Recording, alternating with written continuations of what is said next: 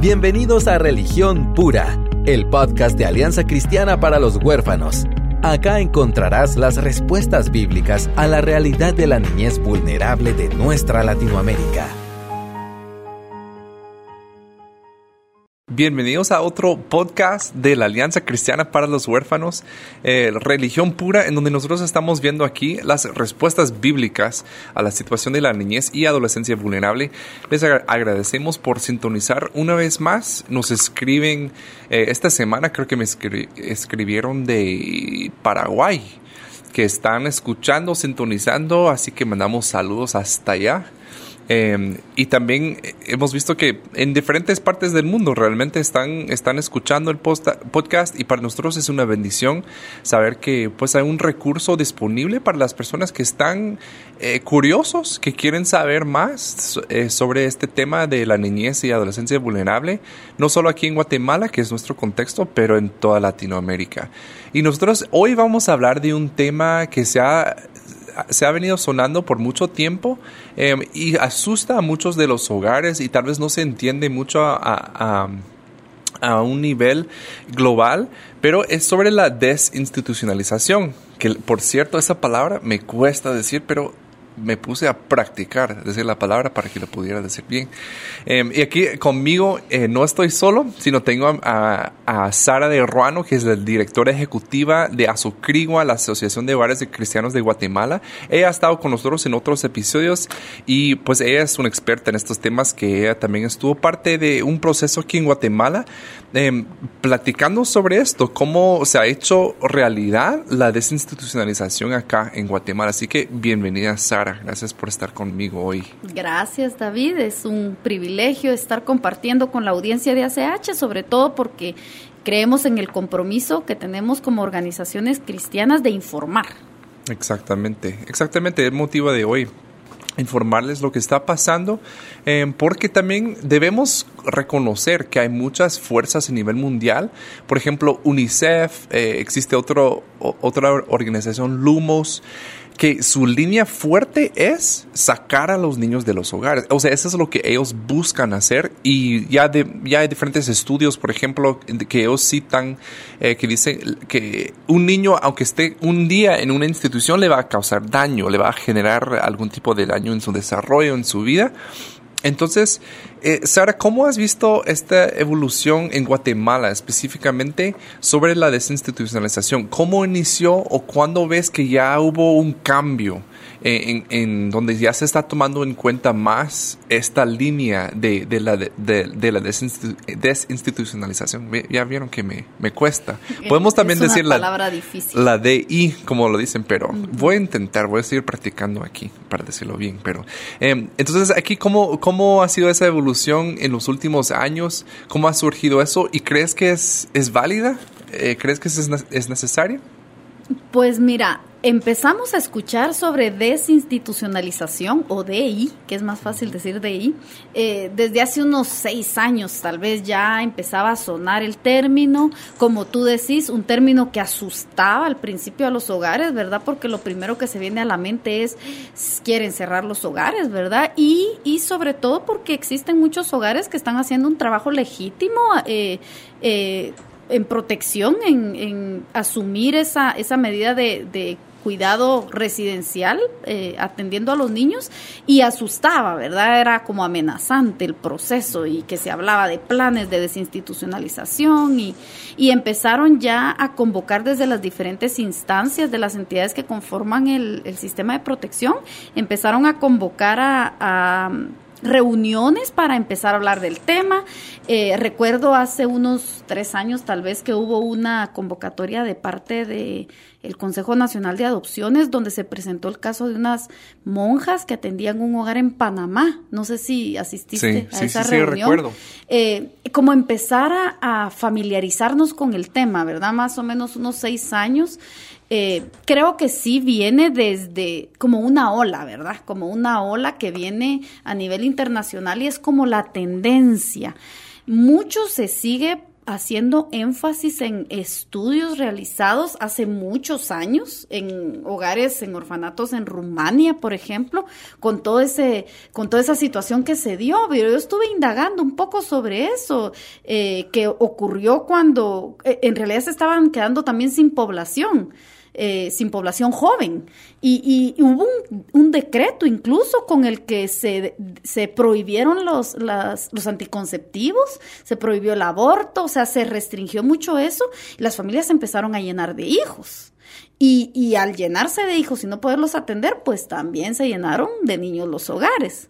Y de ahí se dio todo ese, todo eso, incluso un experimento en el cual no, no tuvieron tanto contacto físico con los niños, no tuvieron atención directa con los niños y, claro que vemos un montón de consecuencias y secuelas terribles en, en, los niños en esa época. Y se habla mucho sobre esos experimentos y sobre esos, esos estudios que se realizaron para sustentar muchas cosas que, que no están en, en, el mismo contexto de cómo se dan en Guatemala las, las, la situación de protección en hogares eh, tampoco podemos decir que es la óptima, ¿verdad? Porque no todos los hogares cumplen con todos los requerimientos y, dan el cuidado integral holístico que el niño necesita. Y claro, y siempre pensemos que lo ideal lo mejor para un desarrollo integral para un niño, una niña adolescente, es que esté en su familia, pero una familia sana, saludable, donde hay estímulo, donde, o sea, eso es lo, eso sí es lo ideal. Entonces,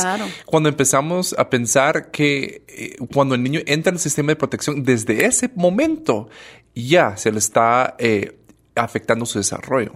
Por, O sea, antes de que toque un pie en un hogar, el, el, hecho de que sea separado de su, de su familia y antes, todos los abusos, tratos negligentes antes, la falta de educación, falta de estimulación, falta de nutrición, todos esos factores es lo que... Yo siempre he dicho eso y qué bueno que tocas ese punto porque siempre se habla del daño de la institucionalización, pero no, nadie habla del daño del por qué llegaron a ser institucionalizados los niños, mm. ¿verdad? O sea, a, hay daños, hay secuelas permanentes, eh, incluso irreversibles en cuanto a la alimentación en esa ventana de los mil días que constituye los primeros dos años de vida de, del bebé, incluyendo desde su concepción, o sea, los nueve meses de gestación, el cuidado prenatal que la mamá tuvo o no tuvo. Eh, eso es un impacto fuerte en el desarrollo del niño y, y, de ahí los, los primeros dos años de vida, si hubo lactancia materna, eh, si hubo vacunación, si se le llevó a su controles, en qué, en qué ambiente vivía, en qué condiciones, eh, eso va a afectar su talla, su peso, el desarrollo de su mm. cerebro, que todavía está en un proceso importante de desarrollo del cerebro en, ese, en, esa, en esa etapa del desarrollo humano. Es importantísimo una buena alimentación, la atención que se le dé. Entonces, todo eso ah, eh, pasó antes que el niño fuera institucionalizado en muchos de los casos. Sí, sí, es cierto. Es cierto. Y cuando estamos hablando de, de, esta ola, que no es que, ah, ya viene la ola de la desinstitucionalización, porque yo creo que ya tocó, ya, ya, llegó.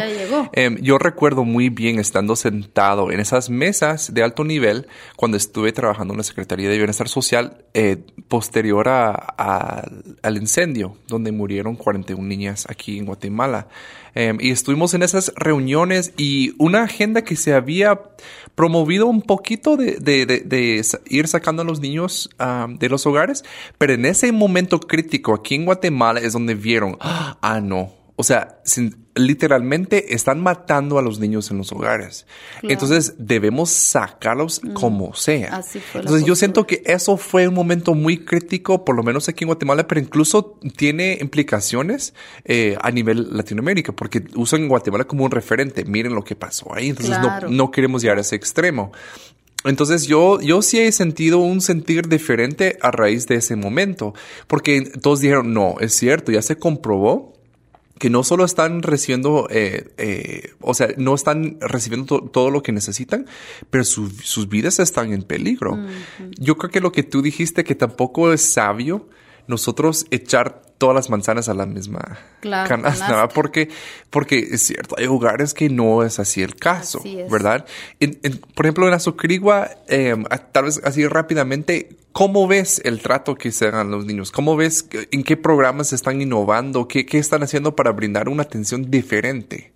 Yo creo que lo más significativo del trabajo que están haciendo los hogares de Azocrigo es que cada vez más se están involucrando con las familias con las familias de los niños, porque cada vez más hogares están fortaleciendo sus programas de reunificación, de reintegración familiar, y, vamos a hablar hoy sobre esa diferencia entre reunificación y reintegración, que es un punto importante, eh, pero yo creo que en la medida en que se deja de aislar al niño, de su entorno comunitario y de su familia, es mucho más integral el cuidado que se da porque se abarcarán entonces sí todas las esferas de la vida del niño que incluyen a su familia. Claro, claro. Los, los hogares tienen excelentes programas a nivel educativo, están muy preocupados por esa, por, por, esa parte, ¿verdad? De la educación de los niños. Se reciben niños a los que se les, eh, se les procura primaria acelerada o se les procura adecuación curricular, ¿verdad? De acuerdo a cuáles sean sus condiciones cognitivas.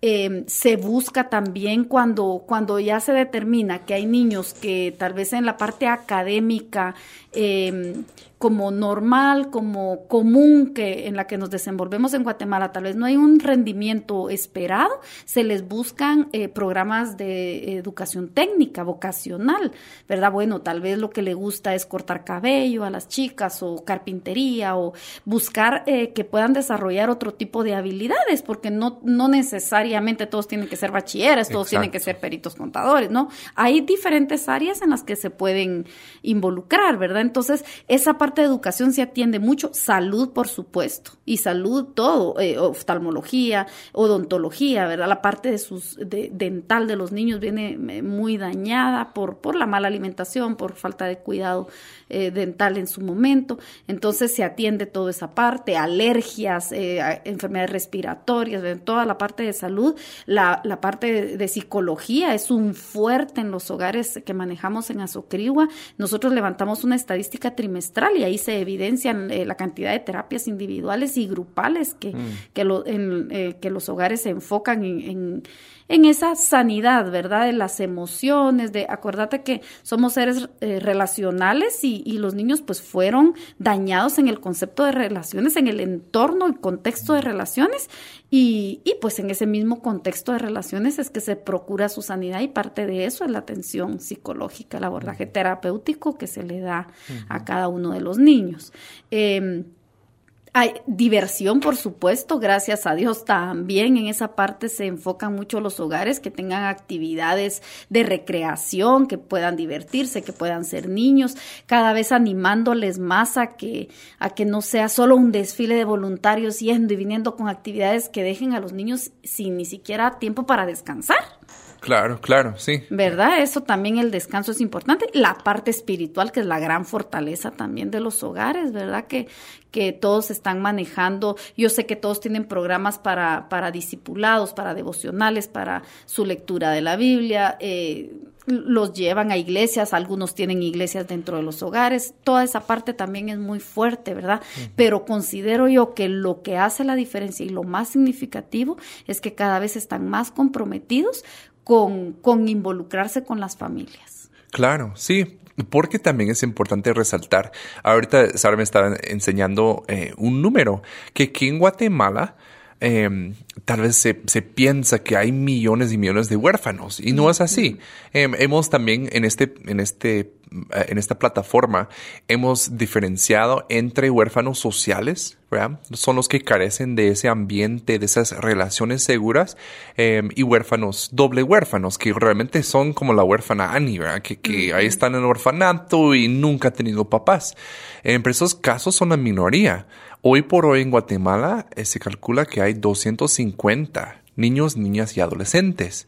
Eh, que realmente no es un gran número, no es un gran número. No, la verdad es que no. Em, incluso comparado con otros países, la verdad que Guatemala tiene un bajo índice de niños adoptables e incluso, e incluso eh, niños, eh, niños adolescentes institucionalizados, si lo comparamos con otros países. Totalmente, porque lo comentamos en esas reuniones que estuvimos la semana pasada. En realidad eh, es un número manejable que ya como país debemos de encontrar las alternativas. Y esa es la meta cuando se habla, y eso lo, lo que vamos a plantear, nuestra postura de ACH que nosotros no estamos buscando la desinstitucionalización. Nosotros vemos, incluso yo lo pienso como del, de, eh, yo recuerdo una, en un, en una clase de la universidad que recibí, eh, donde se hablaba de un coaching con las personas, con las metas y todo, y dijeron, o sea, y lo recuerdo también, nunca deberías de tener una meta en negativo. O sea, la meta no es bajar de peso o perder esto. O no, es yo quiero pesar tanto, yo quiero comer así. Exacto. Siempre poner metas en positivo. Entonces, ya cuando sonaba este objetivo de la desinstitucionalización, vamos a sacar, digo, no, eso no debe ser la meta en sí. Entonces, si eso no es la meta, ¿cuál, ¿cuál debe ser la meta entonces? La meta tiene que ser una reintegración saludable y sostenible. Reintegración, Reintegración del niño con, con familia, con un entorno familiar. Y digo con familia porque no necesariamente es la familia biológica, puede ser que sea familia ampliada, puede ser que sea familia comunitaria, otras, otras figuras de familia, porque no siempre es la familia biológica la que responde, ¿verdad? Pero una reintegración a un entorno familiar, pero que esa reintegración sea saludable y sea sostenible, no que a los seis meses haya que volver a regresar al niño porque no se están dando las condiciones o está no, se evaluaron en realidad los riesgos de que sus derechos vuelvan a ser vulnerados, ¿verdad? Si los riesgos son muy altos, definitivamente aún no es momento o no es ese el entorno, habría que buscar otras alternativas. Que sea sostenible es importante. Por eso nos, nos encantó eh, eh, la postura que, escuchábamos la semana pasada en la presentación de, de CRS, de Catholic Relief Services, eh, en cuanto a, a, una reforma del sistema de cuidado, una reforma del cuidado en Guatemala. Nosotros vamos mucho más en esa línea también como Azocrigua y, y sé que como ACH también, eh, no es la meta el sacar a los niños del hogar y que los hogares ya, ya no hayan niños en protección en esa, en esa figura de cuidado residencial porque los están cuidando mal, porque corren riesgos, porque no, eh, todo el daño que tienen. En realidad el objetivo es que no vuelvan a ser vulnerados sus derechos, que estén en, un entorno familiar, que puedan aprender esos, esos roles sociales, que todas las funciones que una familia realice puedan ser desempeñadas con, eh, de forma adecuada, con responsabilidad. Esa, esa debe ser la meta. Claro, claro. Y es algo, es algo, ya se pone en lo positivo. Y también vemos que realmente el niño está en, el centro. Porque si estamos hablando de la DI, de, de sacar a los niños, y a mí me parece que estamos buscando favorecer una estadística. Claro, ¿verdad? solo son los números, los resultados. Eh, un único indicador que es, ah, ellos tienen bajo porcentaje de niños en hogares. Que sí, obviamente eso viene a reflejar, pero por ejemplo, aquí en Guatemala, dicen que 43% de la población de la niñez y adolescencia tiene desnutrición crónica. Mm.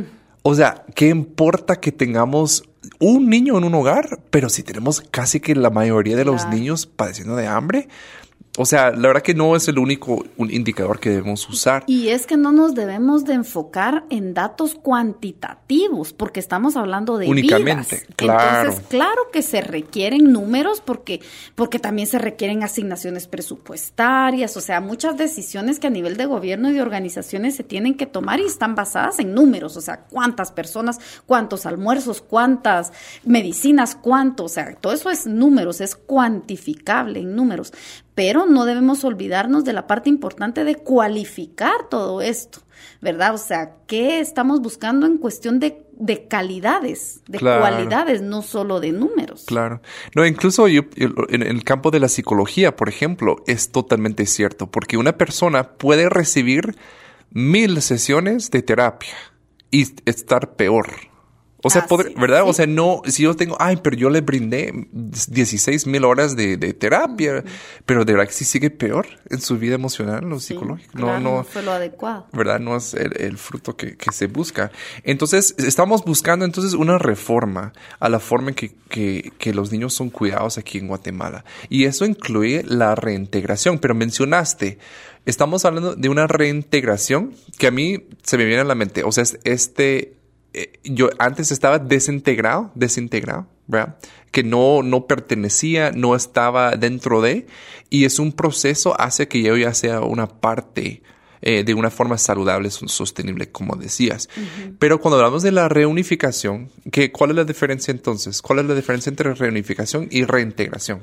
Porque la reunificación se refiere solo a reunir de forma física al niño con su familia, o sea, como tomarlo, sacarlo del hogar y regresarlo a su comunidad, regresarlo a su entorno familiar o, regresarlo a una familia, ¿verdad? Sacarlo físicamente de donde está, que se encuentra eh, actualmente bajo una medida de protección de cuidado residencial en un hogar y llevarlo de regreso.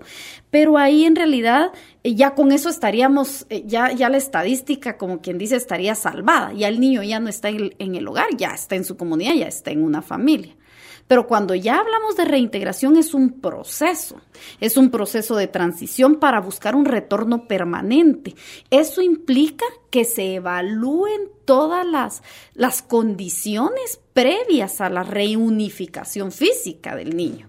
O sea, que se evalúe el entorno, que se evalúen los riesgos, el, tráfico de personas que hay en el lugar.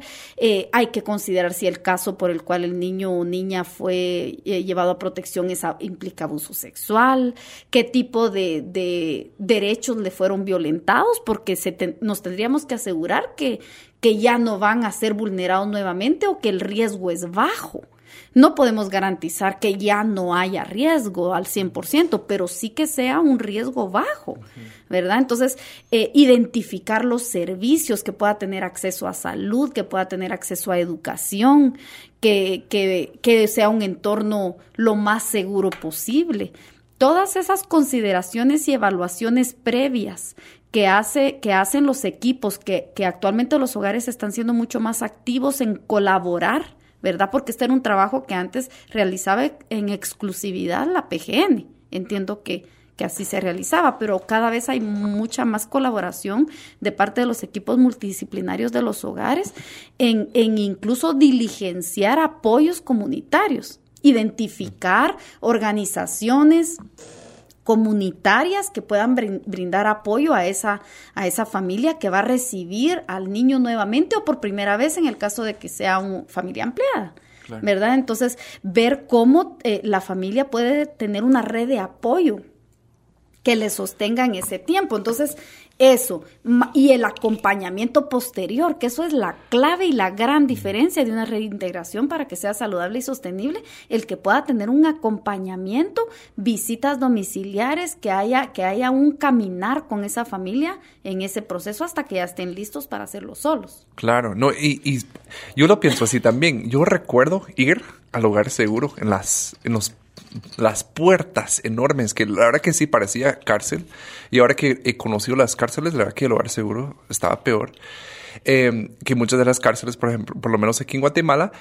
Y el juez, enfrente del portón, con su listado, haciendo las actas ahí, entregando niños a personas que, llegaban.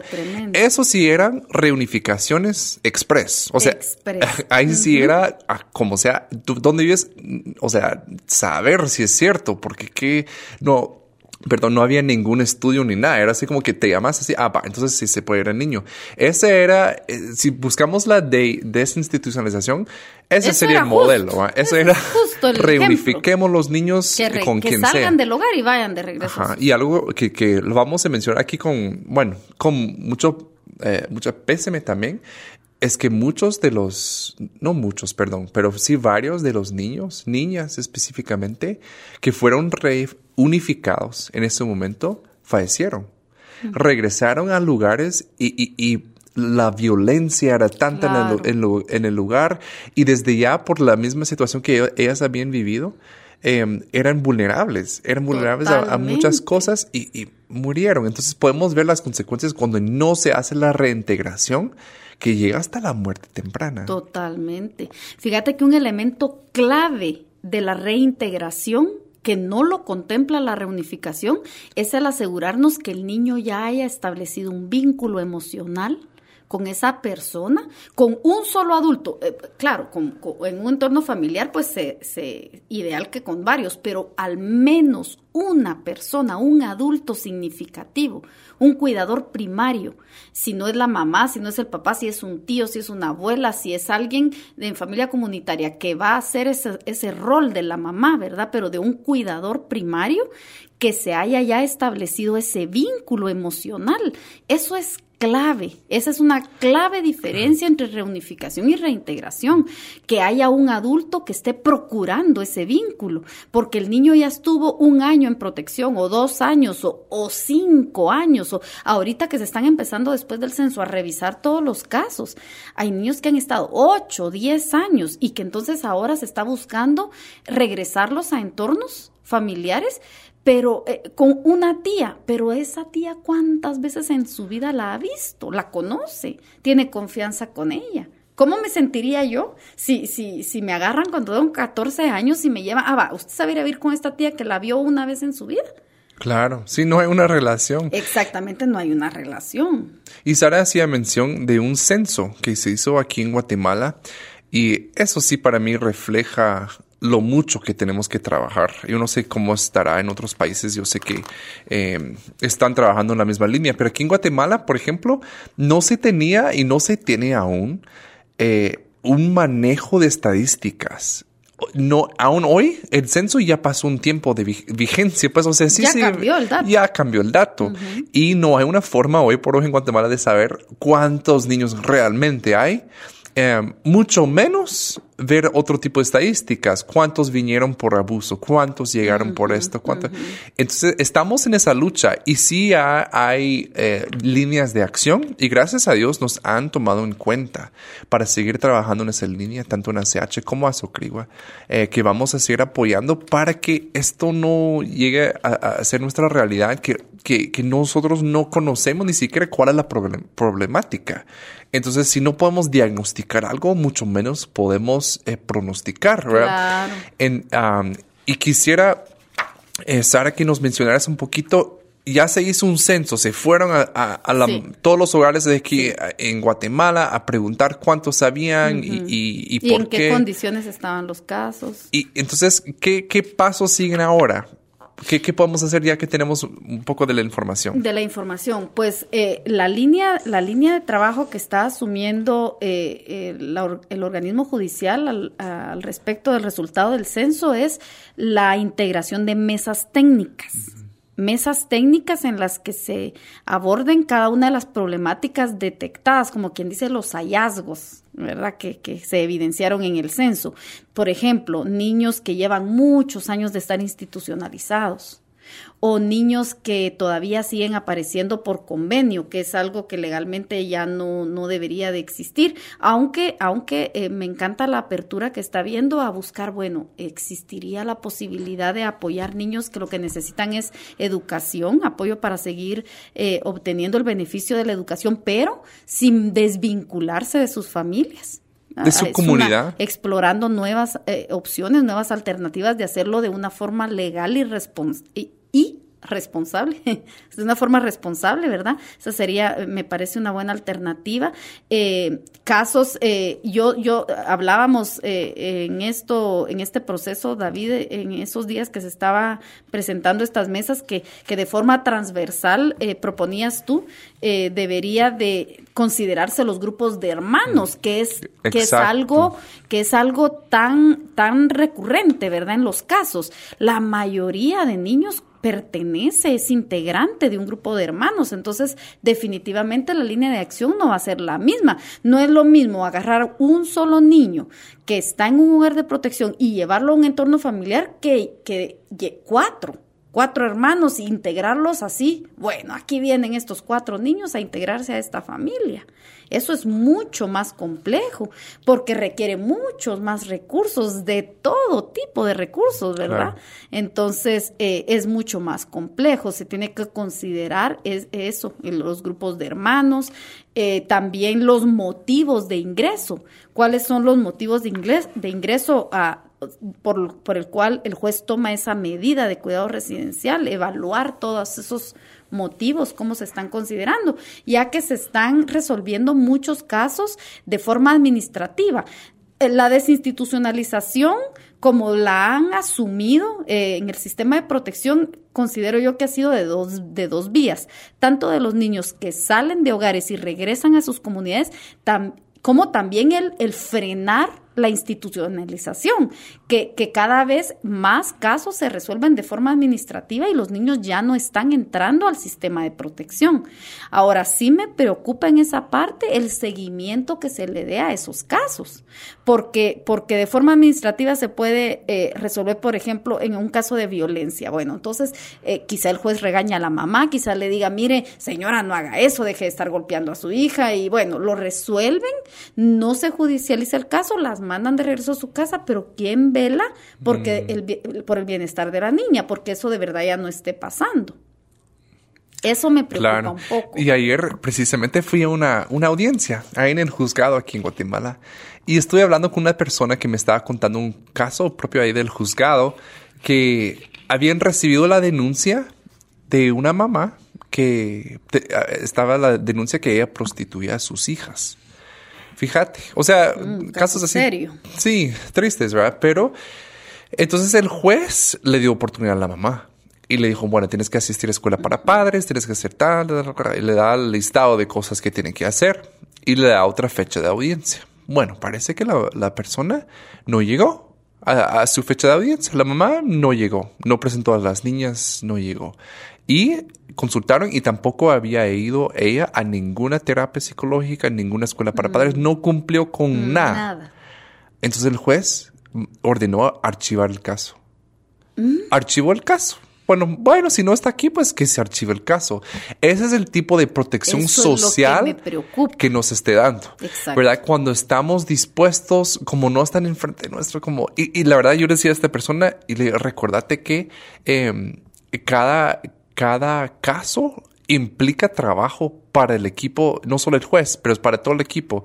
Entonces, si hubiera sido más trabajo como, no, mandemos a conducir a esta mujer, o sea, vamos a buscarla y vamos a... Y a proteger a las niñas, porque, porque, porque ante esa situación, la posibilidad de que la siga prostituyendo es altísima. Es, es, una, es casi que evidente. Entonces, eso es lo que me preocupa, que por ya no seguir eh, haciendo crecer el dato de niños que ingresan al sistema de protección solamente se esté resolviendo así, de esa forma. Y, en sí, sí deja de cumplir con su función como, como protector, que debe ser el juez, ¿verdad? Que toma esas decisiones de justicia. Pero, de verdad, ese es un caso que me chismosearon. Yo no puedo decir que yo estuve ahí en esa audiencia, o sea, que me dijeron, pero, o sea, y, digo esto porque nosotros, gracias a Dios, tenemos una muy buena relación con los jueces, eh, ¿verdad? Tanto Sara como yo hemos dado capacitaciones a ellos y tenemos una muy buena eh, relación con ellos.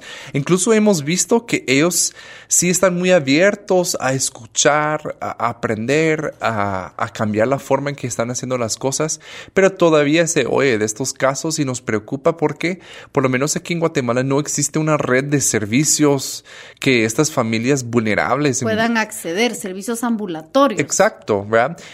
nos gusta mucho que ya cada vez más, yo he visto por lo menos tres ministerios, no son ministerios todos, ¿verdad? Pero eh, organizaciones que, que ya abrieron una sede de servicios ambulatorios que nos gusta mucho porque ya dentro de una comunidad de alto riesgo ya hay, ser, hay profesionales, ya hay otro tipo de servicios que se puede dar a, los niños y sus familias. Tenemos, tenemos un hogar en Azocrigua que, que abrió una sede en Escuintla de, de atención ambulatoria y de acompañamiento. Eh, se ofrece tanto el, el, cuidado terapéutico, psicológico, las terapias para, para niñas y el acompañamiento en el proceso penal que es tan importante porque, porque en la búsqueda de justicia ¿verdad? En la búsqueda de, justicia y de, y de tratar de, de, cerrar al máximo los riesgos que, que una niña víctima de abuso sexual o un, niño, porque eh, siempre pensamos en niñas, pero los niños, los varones también son víctimas. Em, pueda seguir, pueda seguir en riesgo, eh, quedarse en su comunidad le puede implicar un riesgo muy alto. Entonces, que hayan organizaciones que sigan dando este acompañamiento y que las niñas y, o niños permanezcan en sus comunidades es excelente, pero no se les está dejando solo así a que a ver qué pasa. Claro. Sí, y nosotros realmente vemos mucha esperanza. Yo creo que por fin se está cambiando la conversación un poquito, se está escuchando a todos eh, y animamos, animamos a los hogares que nos estén escuchando. Yo sé que escuchan muchos que están dentro de los hogares eh, que ustedes se sientan empoderados, ustedes realmente tienen una voz importante, un lugar en la mesa muy importante, que no lleguen con temores a las audiencias, que ustedes realmente pueden representar, pedir cosas, ser la voz, ser esos abogados de los niños. Em, los animamos a que lo hagan porque si, ustedes no lo hacen en los hogares, tampoco podemos nosotros eh, depender o creer que, por ejemplo, otra entidad del gobierno lo va a hacer Em, entonces les animamos que ustedes se sienten empoderados, que ustedes pueden representar y contemplar el peso de la responsabilidad que tienen, ¿verdad? Porque el futuro de ese niño puede estar en algunas palabras que usted dice en una, en audiencia. O si ustedes buscan una, una reunión con un juez fuera de audiencia o lo que sea, les animamos a actuar y que seamos responsables con, con estos niños tan preciosos y vulnerables, vulnerables, perdón, que Dios nos ha dado. Eh, entonces, eso es básicamente como decía Sarita, la reunificación es, el, es la entrega o ese es el momento de, en donde el niño es reunificado, regresa a su hogar. La reintegración es lo que nosotros buscamos, ya que eso es un proceso más difícil de medir y también acá, y te quisiera ir cerrando con esto, Sara, pensando en que nosotros buscamos una reintegración saludable y permanente, sostenible, ¿qué rol crees tú que podría jugar la iglesia en ese, en ese proceso? Mira, la iglesia, yo siempre pienso y digo abiertamente que la iglesia es la esperanza, siempre, ¿verdad? Porque ¿cómo no vamos a hacer la esperanza si nosotros tenemos a Cristo en nuestros corazones? ¿Cómo no vamos a hacer la esperanza, ¿verdad? Eh, en, en Guatemala, en cada esquina hay una iglesia. En cada esquina hay una iglesia, en las zonas rojas hay iglesias, en las comunidades hay iglesias, en el interior hay iglesias. Las iglesias son claves, son importantes, tienen recursos, tienen recurso humano, tienen maestros que pueden dar tutorías, tienen eh, ministerios de mujeres, tienen ministerios de misericordia que pueden dar apoyo. Eh, grupos de oración, lo que se trata es de, de establecer esa red de apoyo comunitario que, que, implica no solo educación, seguridad, los COCODES, las, los COMUDES, todas esas organizaciones comunitarias, pero la iglesia como luz y sal dentro de las comunidades, la iglesia puede dar un acompañamiento a esas familias valiosísimo, valiosísimo. Eh, sí, sí animamos y queremos, queremos invitar de verdad a todos los, los líderes eh, eh, cristianos, ¿verdad? De las, de las diferentes congregaciones, sobre todo los que están en zonas, en zonas que son complicadas, ¿verdad? Nuestras, creemos que Guatemala, tanto como el resto de Latinoamérica, tenemos esa, esa gran problemática de la violencia, de las maras, de y, y sí vemos un impacto significativo cuando la iglesia sale de sus cuatro paredes. Ya no es solo de, la iglesia, somos nosotros aquí para adentro, ¿verdad? Nosotros que cantamos coritos, que cantamos himnos, que leemos la Biblia y somos santos aquí adentro, sino la iglesia impregnando la luz de Cristo, la luz que llevan hacia afuera, sosteniendo, acompañando, orando juntos, buscando recursos. Hemos tenido buenas respuestas eh, de iglesias que, que a familias eh, no solo, no solo con, con recursos eh, materiales, pero también con, con profesionales, eh, médicos o, psicólogos o maestros que puedan ayudar a dar servicios, a apoyar a las necesidades que, que ese niño o niña que está reintegrándose a su familia va a seguir teniendo todas esas necesidades que antes suplía el hogar. ¿Verdad? Que antes suplía el hogar y que, y que significan un alto costo para las familias, pero qué tal ofrecer consultas, qué tal eh, ofrecer acompañamiento académico, eh, mentoreo sobre todo, mentoreo es valiosísimo. Eh, aún fuera del, del, ya del entorno del hogar, sino ya el niño en su familia, que, que alguien de la iglesia los pueda mentorear, no solo de forma individual, sino a la familia a la familia completa. Eso, eso es muy importante. Es cierto. Es cierto. Y ayer que estuve en el juzgado, vi una escena, como hay, de verdad, uno ve de todo, ¿verdad? Eh, pero vi una escena en donde yo creo que era la abuelita. Eh, y no sé qué pasó, ¿verdad? Solo vi esa situación que bajó la psicóloga del juzgado y que, pues, la niña la llevaron al lugar, ¿verdad? Y la psicóloga, llévenla ya, ¿verdad? O sea, y la abuela, mira, se quedó en la sala de espera quebrantada. O sea, ella lloró y ver, o sea, ver esa expresión, expresión en su, su rostro me conmovió. Me, o sea, ah, es que, que como no uno no puede sentir el dolor tan tangible que tiene otra persona. ¿verdad? Porque no sé qué pasó, pero la, la, abuela o la mamá, no sé, no pudo estar con su niña, o sea, hubo una separación. Y pensé, ojalá que esa señora pueda salir y hoy en la noche ir a una reunión de oración. Claro. Ir a una reunión de mujeres y llorar junto a su comunidad. Claro, encuentre consuelo, ¿verdad? Y si no es en nosotros cristianos que portamos el consuelo verdadero, consolación. ¿En dónde? ¿Dónde van a hallar esto de estas familias? Entonces, eh, yo creo que sí, hay muchas familias y, pensar en eh, la, la, ayuda, el cuidado al huérfano no solo es ir a visitar un hogar.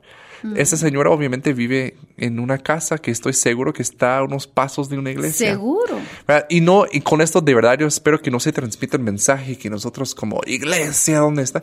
Pero que nos demos cuenta que todos estamos llamados a amar a las personas, nuestros vecinos.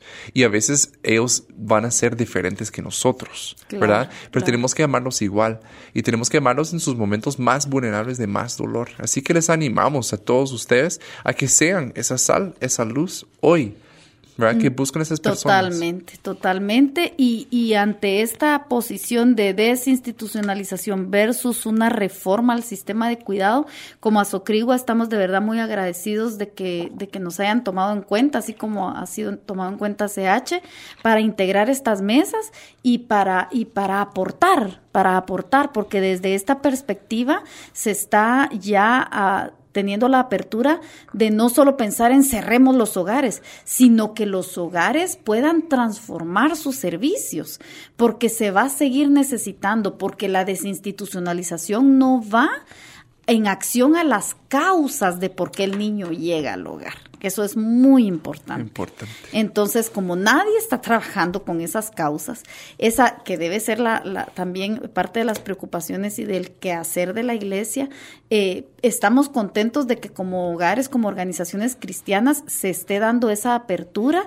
a considerar, bueno, los hogares, eh, si están eh, diversificando la manera en que apoyan a la niñez, si están ofreciendo nuevas alternativas, seguimos estando ahí como, como parte activa de esa protección que la niñez y las familias necesitan en Guatemala. Exacto. Y yo creo que esa es la forma, o la manera que tenemos, el camino que tenemos que seguir para ir adelante em, y, unir esfuerzos, trabajar juntos en esto, porque ya no es de aquella organización y esta por acá, todos debemos trabajar juntos. Eso es lo que siempre busca ACH, es ser puente y a veces cuesta aún nosotros entre cristianos, ¿verdad? Yo hablo con mucha propiedad. A mí me cuesta a veces humillarme y decir, no, yo necesito de ti y tú necesitas de mí. Claro. Eh, pero de eso se trata, que busquemos soluciones porque eh, sí, es, es, importante y nuestra niñez, adolescente lo, lo, necesita.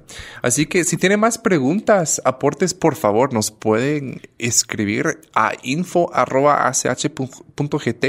y quiero aprovechar de esta oportunidad para ya invitarles también a la cumbre que se va a realizar el 17 al 19 de octubre aquí en la ciudad de Guatemala. Ya muchas personas, imagínense ustedes, ya me confirmaron participantes de Perú, Colombia, Puerto Rico, Honduras, Nicaragua, no. Así México. que ah, México, Estados Unidos, aquí Guatemala no digamos. Entonces me emociona mucho al ver cómo Dios se está moviendo y precisamente, precisamente a esto, a que nosotros lleguemos a colaborar, a que lleguemos a trabajar juntos en esto. No tenemos que inventar la agua azucarada en esto. Ya hay, hay personas que están haciendo algo que nosotros quisiéramos hacer, podemos aprender de ellos. Entonces la cumbre realmente es una oportunidad para facilitar ese proceso, donde podemos venir todos juntos, compartir, ser motivados y como dice el tema general, otra vez, es lo que más importa em, que vamos a descubrir juntos realmente lo que es más importante en esto. Así que muchas gracias por estar nuevamente con nosotros. Es, es un placer servirles de, desde este podcast. Esperamos que lo puedan compartir en sus redes sociales, que eso nos ayuda. También si quieren dar... Eh, un, una calificación o dejar un comentario en Apple o, en Spotify, qué sé yo, eso ayuda para que más gente lo pueda eh, eh, buscar, entonces, o encontrar, perdón. Entonces, muchas gracias por hacer esto y nos vemos aquí la próxima vez.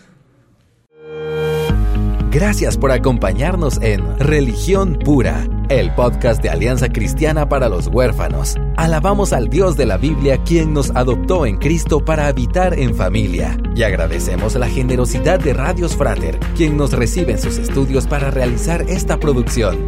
Hasta la próxima semana.